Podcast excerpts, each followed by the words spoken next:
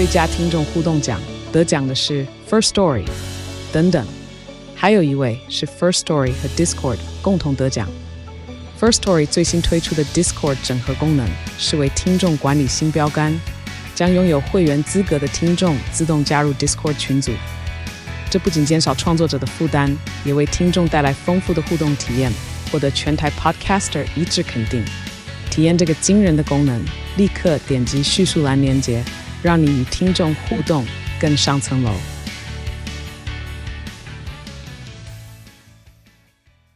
在执行计划的时候，不要忘记当初为什么要做这件事情。只有知道为什么要做这件事情，你才能够持续的完成你的目标。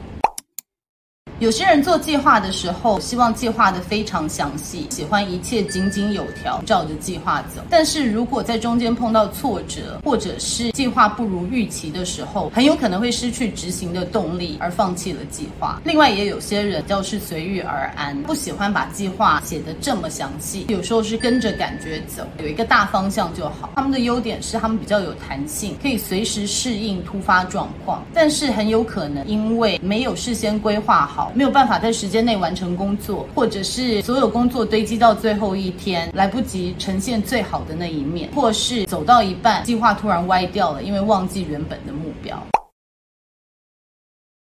前一阵子我接受非常木兰平台的采访，谈到三四十岁的时候面临到人生的低潮，然后有些忧郁症的倾向。为什么当初会这么忧郁，这么难走出来？在 MBTI 性格里面，我是有强烈 J 的倾向的。喜欢一切都规划好，能够控管外在的环境，所以很喜欢做很详细的规划。我年轻的时候是很喜欢做短中长期的计划，然后每一年、每个月、每一周到每一天，希望做的事情，我都规划得很好。当事情顺利的时候，就会非常有成就感。但是开始创业以后，其实有太多无法预期的事情，没有预期到生小孩的时间，或者是生了小孩所要花在家庭上面的时间，没有预期到创业其实并不是那么容易成功，有很大的阻碍，或者是一些资金要周转。所以碰到状况都跟我的预期想象不一样的时候，就很快乐沉浸在很挫折、很愤怒或者是很无力的感觉中。经历过这一段冲击。之后，我慢慢的理解到，做计划其实不能做得这么详细，我应该有不同的方式来规划我的人生，或者是拟定我的计划。所以今天在这里分享，我领悟到拟定计划好的方式，以及所有的计划它必须要注意的事项。计划会失败的原因，除了执行力之外，很大的一个重要的原因是它没有跟你内在的价值观有任何的连接。当你做这件事情不是为了自己的核心价值，而是为了迎合也许是社会的标准或者是其他人的期待的时候，中间碰到挫折的时候，很容易想要放弃，因为这个动力不是来自于内在。当你做的事情是为了迎合他人、迎合外在的期待，当外在的期待或者其他人改变了，就丧失你执行这个目标的动力初衷。那另外一个计划会失败的原因是不实际的计划。我的减肥计划有的时候很夸张，一次说哦一个礼拜要瘦一到两公斤，然后事实证明我的身体是没有办法一次瘦这么快。可是每次在自己做计划的时候，就很想很积极的把这个公斤数拉高。那在做不实际的计划的时候，很容易就觉得气馁，因为一开始你就没有办法达到自己的想象。再来就是我一开始讲的，没有预留喘息或者弹性的空间，事事难预料。就像我们碰到了 COVID，这是之前大家没有预期到的事情。金融风暴也是，在安排事情的时候，总是有一些无法控管的事情发生。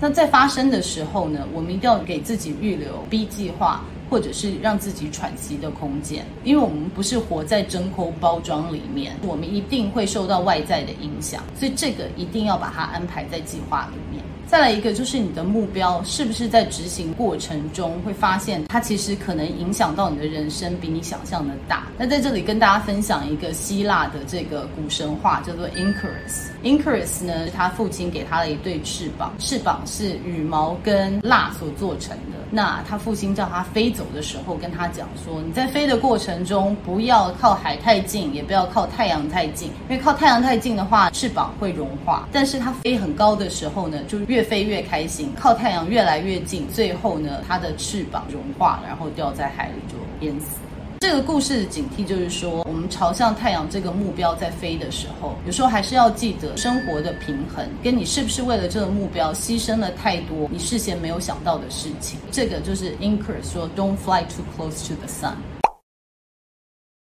所以，一个好的计划应该要怎么开始呢？一个好的计划必须要具备什么样的条件呢？首先，设定目标之前，设定你的计划之前，你一定要有一个基本的方向，你要往哪一个地方去？当你达到你的目标，你希望成功的图像是什么？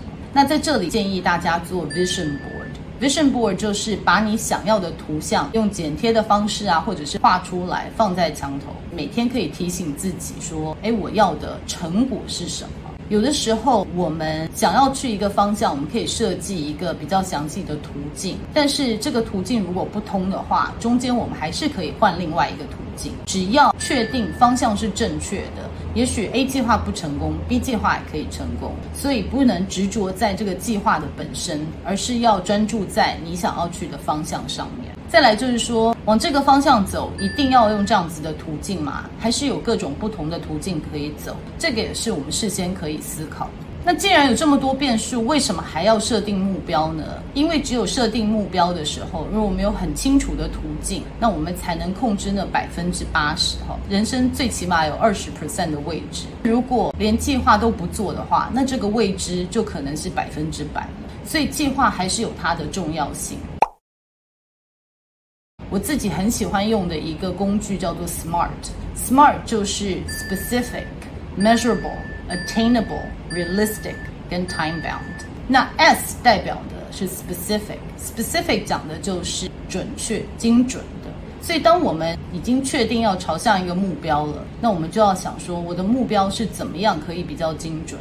比如说，我想要减肥。那减肥我是要减几公斤，体脂肪是多少，腰围是多少？我写的越详细，我的图像越明确。因为如果我说我想要瘦一点，那这个一点每个人的见解都不一样。所以当你在讲一个目标，尤其是大家合作才能完成的目标的时候，明确度是更重要的。然后第二个是 measurable。当你设计目标完了以后，再来就是检核点。你如何检核你这个阶段的计划是成功或者是不成功的？这是非常重要的。比如说，我一个月希望瘦多少公斤，那我可以去测量说，诶，这段时间我设定的检核点，我是不是有达到？如果没有达到的时候，其实它是一个警惕，也许你的计划或者是你设计的方式是不正确的。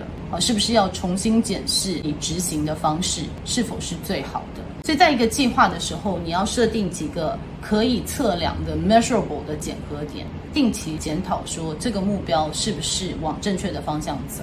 再来 attainable attainable 的意思是我是不是有足够的工具，我是不是有足够的资源去达到我这个目标？比如说我的目标是要盖一个房子，那我是不是有足够的钱、足够的砖块来去把这个房子盖好？如果没有的话，也只是空讲。所以，attainable 是要盘点自己的资源、自己的工具是不是能够达到这个目标。如果不行的话，那你要做些什么可以拿到这些工具？Realistic 是实际的，可以可以做得到的。我之前有学生在学英文的时候说，他一天要背一百个单词，那我就觉得这个计划其实是不实际的。因为真的很难得有人一天可以背一百个单词，所以我会建议设计的目标是实际的，不是写下来好看的。一天就算只能背三个单词也好，就是这个是按照自己的能力做规划，这样子才不会过了两天就觉得很挫折，因为你一直都没有办法达到自己的结合。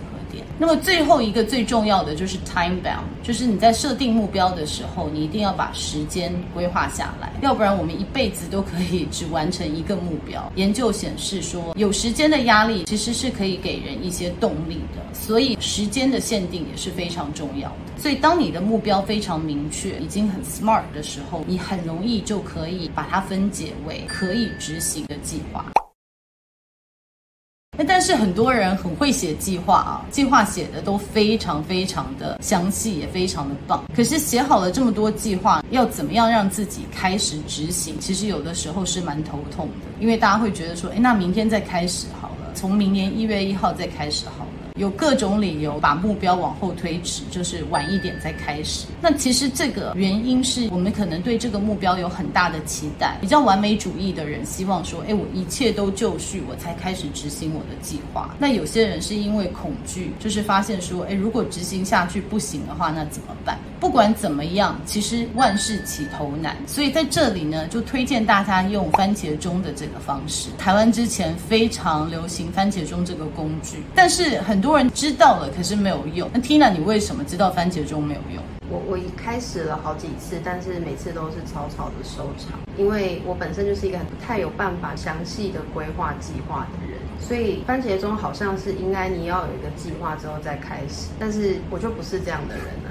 所以我我根本没有办法遵循它的规律来工作。嗯，番茄钟好处是它很快的就可以开始，但是如果把它想象的太复杂，反而是一个负担。番茄钟这个方式呢，其实是一个大学生，他每一次都临时抱佛脚，然后他在厨房找到了一个烤面包，不是有一个番茄的钟，那那一次只能转二十五分钟，他就给自己。自己一个限制，说好，我二十五分钟坐在这边不停，我就先开始做。发现这个方式对他非常有用，因为他一旦投入工作以后，他就开始愿意继续做下去，因为他就突破了一开始那个恐惧或者那个完美主义给自己的压力。那我在这里只希望提醒大家一点，就是说，当你实在是觉得事情你一直想要逃避，一直想要拖延的时候，就我什么都不想，我就是弄二十五分钟坐在这里，我就先把头洗下去，因为。常常我们在逃避的时候，是因为我们把它想得很困难。越逃避，这个困难的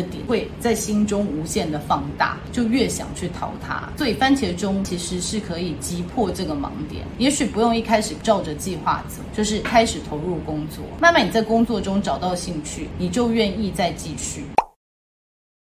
还是要提醒大家，其实人生有很多无法预期的事情，谈恋爱啊，生小孩啊，经济风暴啊，COVID。这些都是无法预期的。人生一定要能够给自己一些弹性。那我们英文说 “give yourself some grace”，就是给自己一些缓冲的时间。给自己太大的压力，反而更难往前进。再来就是，我很建议大家可以设定停损点。在一个目标执行的过程中，我知道我们常常跟小孩讲说，你要坚持下去，你要坚持下去。可是有的时候，当一件事情屡试都不能够成功的时候，也许这件事情不是。是你应该要做的事情，或者在这个阶段不是你应该挑战的事情。我有听说一个高中生，父母很想要他做医生，所以第一次没考到医学院，第二次又考，第三次又考，花了好多的时间，终于考上医学院。那考上医学院以后，其实学习的过程中不是那么开心。真正毕业之后，他并不是做他原本预期要做的医生。所以在这里讲的就是，当你在尝试一个目标，一直都没有办法成功的时候，也许是你的内心或潜意识告诉你说，这个目标其实不适合你，也许是老天爷在给你一些暗示，在这时候就设定停损点，这个时间内没有办法完成这个目标，是不是代表现在没有足够的工具，或者是没有足够的信念来做完这件事情？也许这时候是可以探索，是不是有其他的目标更适合你。再来就是很喜欢写计划的人，就像我这样的人，其实有一个很大的盲点，就是因为执行计划写得很详细，有的时候会放弃探索其他的机会。虽然好像有听到更好的讯息，或者是有其他的机会，那我现在都不去看它，因为我要按照我的目标走，这样会丧失了很多更好的发展。记得保持这个弹性，不要为了完成一件事情而去完成它，随时把耳朵张开，接受各种不同的讯息，然后。去评估它。完成一个计划，不要忘记初衷。短中长期计划有的时候计划是很长的，那在中间真的会碰到很多挫折。就算是事先知道了，在碰到挫折跟失败的当下，其实心里是很难受的。如果忘记当初的初衷，真的很难走下去。在执行计划的时候，还是建议把这个图像放在床头前，不要忘记当初为什么要做这件事情。只有知道为什么要做这件事情，你才能够持续的完成你的目标。标。我觉得人生还是要设计一些远大的目标，只要有那个目标，你就会比较有这样子的觉察。任何时候，任何人讲到跟你的目标有相关的事情，就会特别注意听，特别注意到可用的资源。这个也是让自己进步的一个很好的方式。如果大家有任何问题或者任何回馈，欢迎在下面给我留言哦。下次见，拜拜。